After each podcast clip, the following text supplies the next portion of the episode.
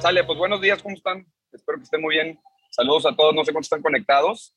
Eh, la verdad es que iba a platicarles yo de otro tema, de hecho lo había platicado con Carlos, me parece, también con David, eh, acerca de un tema, eh, pues más de, un poco el tema de, de, la trayectoria que llevo en un poquito más de siete años, pero la verdad es que eh, viendo que mañana es la junta, la encerrona, por llamarlo así, de la planeación 2023, que se viene después la posada, que se vienen varios temas, creo que preferí, eh, preferiré pasar ese tema, eh, que ya lo tengo ahí preparado para un PTF más adelante. Y viendo que estamos en cierre del año, viendo cómo está el tema de la meta, viendo todo lo que hemos logrado, eh, pues creo que se viene una coyuntura muy especial para mejor platicarles acerca de estas perspectivas económicas ah, prácticamente al, al, cierre ya del año. esto está hasta noviembre del 2022 y sobre todo creo que el, el, yo siempre he valorado muchísimo, y ustedes quizá van a estar de acuerdo, en eh, cuando tenemos acceso a cierto tipo de información eh, digerida o cierto tipo de información que no cualquier persona eh, tiene acceso, ¿no? les pongo el mejor ejemplo, además de este que, que voy a platicarles. Cuando Pablo asiste a temas como el curso de Harvard, pues para mí es la verdad una oportunidad de oro y una de las cosas que me encanta estar en esta familia guía, porque quizá si no fuera así, difícilmente teníamos acceso a ese tipo de información, ¿no? Entonces, este es el mismo ejemplo con, con esto, eh, fresquecito, salido del horno. Eh, el pasado 30 de noviembre se les presentó esto a los consejeros de BBVA. Entonces, eh, pedí el permiso. Obviamente, esto no se los puedo mandar. Eso sí, desde ahorita se los comento. Esto creo que no se los puedo hacer llegar, salvo que, que por ahí Pablo lo, lo, autorice. Pero bueno, de, este estuvo por ahí Juan José, este, el famoso chef, estuvo en esto y me lo pasó. Y creo que, eh, aunque es un tema relativamente eh, rápido, creo que vale la pena que todos estemos súper eh, claros acerca del tema de estas perspectivas económicas. Y, viene también como anillo al dedo por último, ya a manera de introducción, porque tuve la oportunidad de estar con dos de ustedes, no sé si están conectados ya o no, para, estoy atendiendo a un cliente que me encargaron los socios de forma muy personal eh, y estuvimos viendo dos desarrollos, no me dejaron mentir ellos, si se acuerdan que lo tuvimos la semana pasada, que después de presentarles todo, después de muchísima información que le dimos y de estar dando seguimiento durante casi 15 días, su última pregunta fue, y ya prácticamente se decía esta semana, fue la siguiente. Oye, ok, ok, ya entendí perfecto, pero quiero saber una cosa. ¿Qué opinan de que esto que me platican eh, contra, eh, en contraste con cómo está la situación económica de México y la situación política? Esa fue su pregunta. Entonces, evidentemente, pues le respondí de la forma que consideraba, pero no le puedo contestar simplemente con un tema de opinión personal, le tengo que dar datos, ¿no? Y creo que a veces es lo que a veces nos, falta, ¿no? Entonces, primero voy a arrancar con, eh, son tres partes de esta, eh, de, esta presentación. La primera es la situación global y evidentemente, si hablamos de situación global, eh, entenderán y, que lo más importante para México y en cualquiera de las ciudades en las que estamos, que lo más importante es, pues evidentemente, Estados Unidos, ¿no? Entonces, eh, rápidamente algunos puntos que se mencionaron ahí es eh, cómo el crecimiento ha evidentemente perdido fuerza en los mercados, eh, pero los mercados laborales se han mantenido, pues llamaría curiosamente sólidos, aunque hay algunas explicaciones al respecto. Y en México, de hecho, lo vamos a ver ahorita en una de las slides adelante, tal cual es, es una de las, de las constantes. ¿no? Los precios de las materias primas y estos cuellos de botella que hubo en la cadena de suministro a nivel mundial ya están disminuyendo e inclusive están disminuyendo más de lo esperado. Aunque también tenemos, y ahorita lo vamos a ver en tema automotriz, hoy mismo se daba la noticia que, por ejemplo, por, ejemplo en Puebla, eh, que como ustedes saben está la armadora, una de las armadoras más fuertes del mundo de, de Volkswagen, bueno, pues iban a hacer un parón por falta de materiales, ¿no? Y un parón en, en una planta de ese tamaño, pues es un impacto fuertísimo. Pero al final de cuentas, esta está siendo la tendencia a nivel mundial. La inflación, que ya de hecho el otro día me parece que Carlos nos habló un poquito sobre este tema, con la inflación de, en general de los bienes, principalmente no tanto de los servicios, empieza ya a ceder. Eh, y la de los servicios, como les decía, pues al final eh, no está bajando, inclusive en muchos lugares está eh, la curva completamente ascendente. los bancos centrales están enfocados en la estabilidad de precios, eso ustedes lo han notado también aquí con, con Bancico. y a pesar de que, de que, de que pues evidentemente esto afecta el crecimiento y afecta la volatilidad financiera, pues es una, eh, se tiene que estar haciendo continuamente este manejo de la tasa. Eh, también hay, eh, como ustedes podrán entender, hay tensiones financieras por el tono restrictivo de los BC. ¿Sí saben, alguien aquí sabe lo que son los BC? Rápidamente, voy a hacer unas preguntas rápidas, no con afán de, de, de, de, ir aprendiendo, porque creo que de repente no todo el mundo conoce los términos, pero bueno, cuando se refiere a BC nada más así, se refiere tal cual a, a los bancos centrales, de cualquier, con la S al final, de cualquiera de los países. Eh, entonces decía que hay, eh, que hay tensiones financieras en general, la inflación, la moderación, evidentemente el crecimiento y eh, la fortaleza del dólar, aunque en México ya veremos unos datos que están súper interesantes y que además nos conviene saberlo muchísimo el tema de real estate. también el tema de los riesgos, bueno, pues obviamente el enfoque de los diferentes bancos centrales, pues es mantener todas las expectativas bien fijas y aumentar el riesgo. y, esto lo que aumenta es el riesgo de recesión en diferentes países, en Europa, en, en Asia no, porque en Asia es un poquito diferente, pero el crecimiento disminuye muchísimo. Ahora vamos a pasar a ver algunas gráficas en este punto de la situación global. Ustedes pueden ver aquí eh, la inflación de las mercancías en Estados Unidos ha estado descendiendo. Ahí lo pueden ver eh, en, eh, este, en, cualquiera de las, de las gráficas. Llegó ya a, su, a su punto, pero e, eso no significa que va a haber una, que va a haber una disminución total. Importante aquí establecer una cosa que, que, ya el otro día creo que Carlos se los decía, pero siempre vale la pena recordarlo, que eh, muchas veces hablamos simplemente de inflación, ¿no? Pero hay una diferencia importante entre la inflación eh, general, que es la de, está este, eh, déjenme pintarles aquí, de este lado izquierdo, y la inflación subyacente, ¿no? porque, ¿Cuál es la principal diferencia para no meternos ahorita en rollos? Es que la inflación general considera absolutamente todos los factores y en la subyacente quitas principalmente el tema energético. Y entonces lo que haces es que realmente en el tema al corto plazo la que más te afecta es la subyacente. Entonces por eso es que quizá para las pymes es mucho más importante muchas veces considerar la subyacente que la inflación general. Eso así como, como datos. Y luego está el tema del lado derecho, la inflación de las rentas y las rentas equivalentes. Esto es importantísimo, eh, sobre todo en los proyectos inmobiliarios. Fíjense cómo, cómo ha caído, este es un dato del recuerdo de Estados Unidos, cómo fue cayendo, ¿no? Eh, aquí y luego, evidentemente, hay, hay este, eh, ya un, eh, un, un, rebote, un rebote, y eso es súper importante en los proyectos inmobiliarios. Ahora, nada más comentar aquí algo, aquí viene un término que se llama rentas equivalentes, y normalmente se conoce como el EAA, por si alguna vez lo escuchan, en, el, el, equity, el, perdón, voy a decir exactamente lo que, lo que significa, eh, en el equivalent annual, annual annuity. Y en, y en, resumen lo que significa es que es para comparar, eh, poder comparar proyectos principalmente inmobiliarios, eh, pero todo en base de un año y durante toda la vida del ciclo inmobiliario para que sea constante, porque como ustedes saben, si lo comparas en un año y lo comparas cinco años después, puede ser completamente diferente. Entonces, esto lo que hace es comparar peras con peras y manzanas con manzanas, y eso hace mucho más eh, real en datos. ¿no? Ahora la FED, eh, la FED también eh, juega un papel, como ustedes saben, importantísimo. y de hecho, pues está ahorita en México súper atento a este tema, ¿no? La tasa de fondos federales implícita en los futuros, vean cómo puede, cómo, cómo va marcando esa tendencia. Y, y, la Fed podría disminuir el ritmo de subida de tasas en diciembre, pero la probabilidad de que las tasas lleguen o superen el 5% ha aumentado. La probabilidad. Ahora, vienen otros datos más adelante de que, de que puede ser que no rebasen los 5 y más bien ande alrededor del 3. Ahora, ¿cuál, es, ¿cuál ha sido el mensaje de la Fed? Es la lucha contra la inflación, al final de cuentas, no ha terminado y las tasas de interés pues, van a, a, a, continuar aumentando para que la gente, como ustedes saben, pues no saque este, el, el dinero, no gaste tanto. Ahora, este, este, este dato es súper importante y, y, a lo mejor poco, poco se menciona en las, en las noticias que escuchamos al día a día, que es este, este FOMS eh, o FOM, que en realidad son unas siglas eh, en inglés, nada más para que no, crean que es el FOMO, el Fear of Missing Out. No, este es el Federal Open Market Committee, que son 12 miembros, de los cuales una gran, eh, prácticamente la mitad tiene que ver con los gobernadores y, los, y la otra mitad con expertos y sobre todo personas que representan el mercado. Y cada uno hace diferentes, em, eh, ahora sí que pronósticos, que son los que ven aquí, ¿no? En diferentes colores. Entonces, como ustedes pueden ver, pues hay, eh, evidentemente, esos participantes hacen unas proyecciones que tienden más o menos a lo mismo, ¿no? Entonces, nada más para que vayan viendo estos datos y como, eh, en resumen, en esta primera parte, pues va a continuar el tema de, de Estados Unidos con ese control, aunque en México, y ahorita lo van a ver eh, más adelante, nos vamos a separar en algún punto, al menos es el pronóstico que hacen los expertos, ¿no?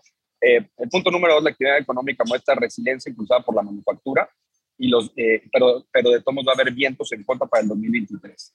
¿no? Eh, cuando se preguntan o cuando ven, oye, pero ¿por qué México no está tan malo? ¿Por qué viene esta oportunidad? ¿O por qué al final de cuentas eh, la fortaleza del peso? Obviamente, si, si, le preguntan al, presidente, pues va a decir que es por, por temas de, de, cosas que ha hecho y no dudo que algunas de las cuestiones hayan ayudado, pero definitivamente esto se explica mucho por el tema de la fortaleza de la manufactura que se ha convertido en el principal sector eh, en México durante muchísimos años y casi toda nuestra vida fue el petróleo. No sé si eso lo sabían, pero eh, recientemente, con todo lo que ha sucedido, con toda la baja de producción y la baja del precio del petróleo, eh, hoy por hoy lo más importante en México es la manufactura, ¿no? Esto no es tan positivo, aunque mucha gente lo, lo haga positivo porque luego puede cambiar en poco tiempo, a veces se mudan. Sería mucho mejor si tenemos manufactura, pero de mano de obra de alta calidad, ¿no? Inclusive Alex por ahí, Guarte, yo tenemos un curso completo, una persona un experto que defendía esa, esa, esta hipótesis. Pero bueno, sigamos en este punto. Eh, el crecimiento mayor al esperado eh, se, se, se, va a dar más o menos para el, eh, serio, perdón, en el tercer trimestre del 2022. Fíjense cómo en el primer trimestre viene 1.1 este, en el PIB, aquí viene del lado izquierdo, y luego hubo un bajón y se esperaba que, que, que, siguiera bajando y sin embargo volvió a aumentar. Y tengan en cuenta que el primer trimestre venía de un franco rebote, rebote saliendo de la, de la pandemia. Entonces, de verdad, esto ha sorprendido pues, a muchos especialistas. Em, eh, eh, también para, para, que no haya, y para no suponer cualquier cosa, recuerden que hay tres sectores en la economía, este, eh, en, prácticamente todas las economías. El primer, el primer sector tiene que ver con aquellos productos que no, no sufren cambios, como puede ser la, la, agricultura, como puede ser la ganadería, la pesca, la explotación este, forestal, etcétera, etcétera, inclusive también la minería.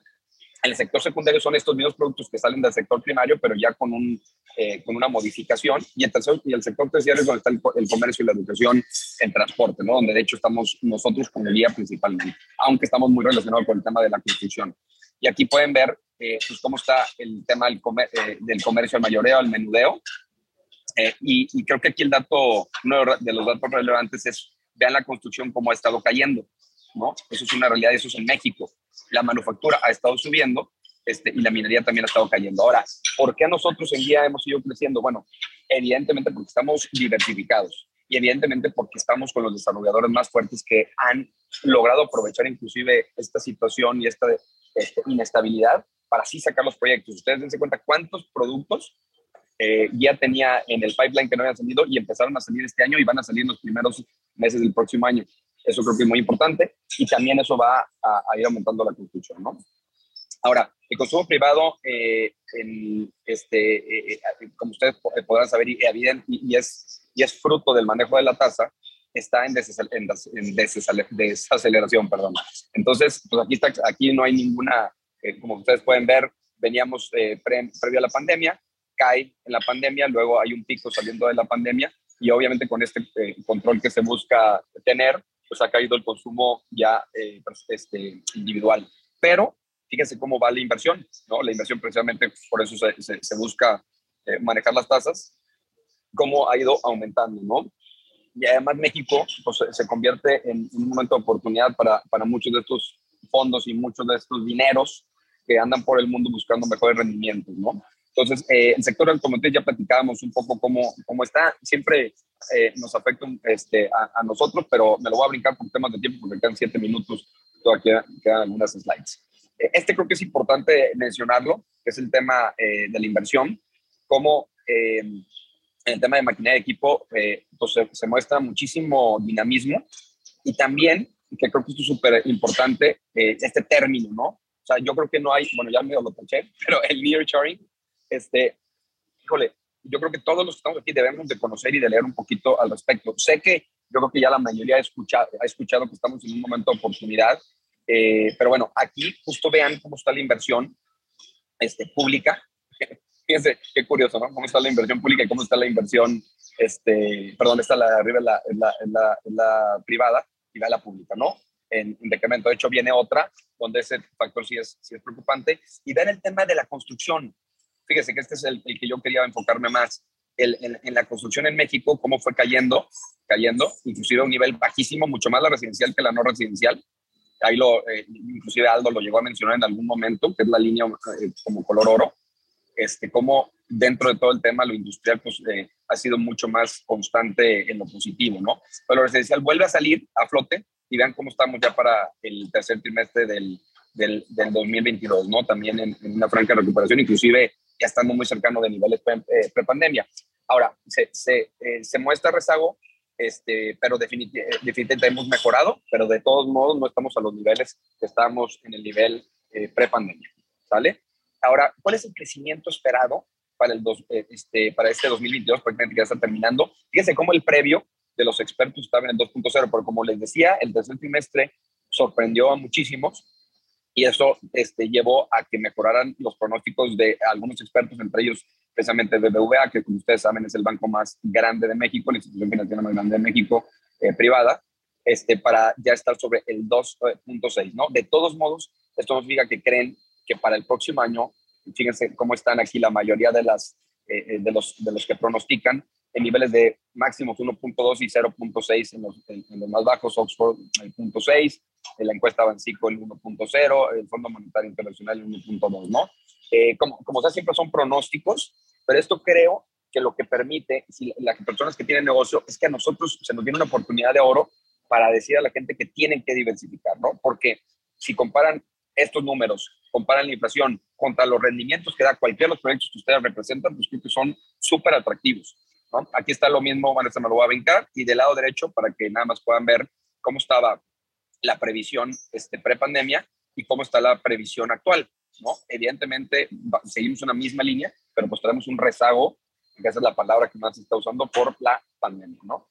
Ahora, el mercado laboral es, es, es un tema este, súper este, eh, no curioso, tiene su explicación, pero, pero es real, cuando lo ha mencionado el presidente, esto sí es, sí es real, más allá de que pueda haber otras razones por las cuales se, ha logrado.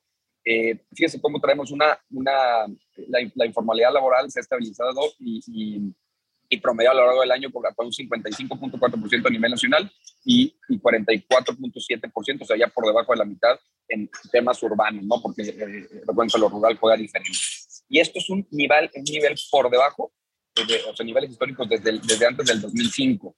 Entonces, esto lo que genera, que, este, más allá de que, de que también muchos de los sueldos no son tan altos, también hay que considerar que se subió muchísimo el, el, sueldo, el, el, salario mínimo, perdón. Esto nos ayuda mucho también al tema de las tasas, ¿no? Al tema de poder dar créditos. Eso creo que será importantísimo también para nosotros. Bien, el crecimiento del empleo formal por arriba del promedio histórico eh, este, pues es, es, una realidad. Y, y, lo que, lo que esto da es, al final de cuentas, como, como mayor fortaleza, es un empleo permanente, con todo lo que ya estamos eh, platicando. Vean aquí las afiliaciones al IMSS, cómo están pues, claramente este, identificadas, principalmente de forma permanente, y vean cómo los eventuales han bajado muchísimo. Creo que también es un dato importante. ¿va? Este, eh, esto me lo voy a brincar porque me quedan dos minutos. déjame brincarme alguna que quería platicar más. Eh, un segundito.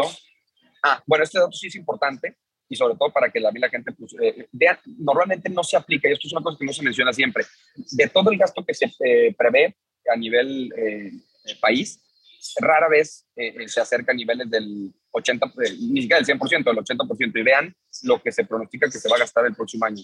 O sea, niveles menores a los últimos 13 años, es decir, no se va a, a, poder gastar todo lo que se prevé. ¿Por qué? Porque va a empezar a, la presión fiscal está fuertísima y de algún lado va a tener que sacar dinero el gobierno si quiere poder eh, eh, cumplir con esas expectativas, con un alto riesgo que pueda haber un endeudamiento. Por último, ya para terminar, el Banxico va a continuar evidentemente subiendo las tasas en el corto plazo y luego este, va a empezar a bajarlas antes que la Fed y eso se está eh, pensando más o menos para el tercer trimestre del 2023. Aquí pueden ver cómo, eh, bueno, gráficos también de la inflación este, eh, general contra la inflación subyacente, como la general ya se ha estabilizado, pero en el caso de la subyacente no ha logrado suavizarse, lo que ya les platicaba un poquito al principio. Entonces, eh, déjenme brincar ya para ir cerrando, porque si no, no va a dar el tiempo. Eh, bien, un segundito. Ok, este es el último que quería darles antes de terminar. ¿Cómo está el tipo de cambio? Fíjense, el tipo de cambio, este, de hecho, el peso mexicano es la segunda moneda que más se ha apreciado en todo el año, la segunda moneda a nivel mundial. Entonces, esto, de hecho, ha perdido, la persona que tiene dólares en enero eh, o a principios de este año, ahorita diciembre, ha perdido más o menos un 6% de dinero. Entonces, este argumento es fuertísimo para todos los que quieren mandar su dinero y pasarlo a dólares, que además no nomás lo hice este año. Veamos desde el, desde el 95, eh, pueden ver ustedes que el rendimiento en puros dólares para nada es la mejor eh, solución y nosotros en nuestros proyectos inmobiliarios ofrecemos muchas mejores cosas.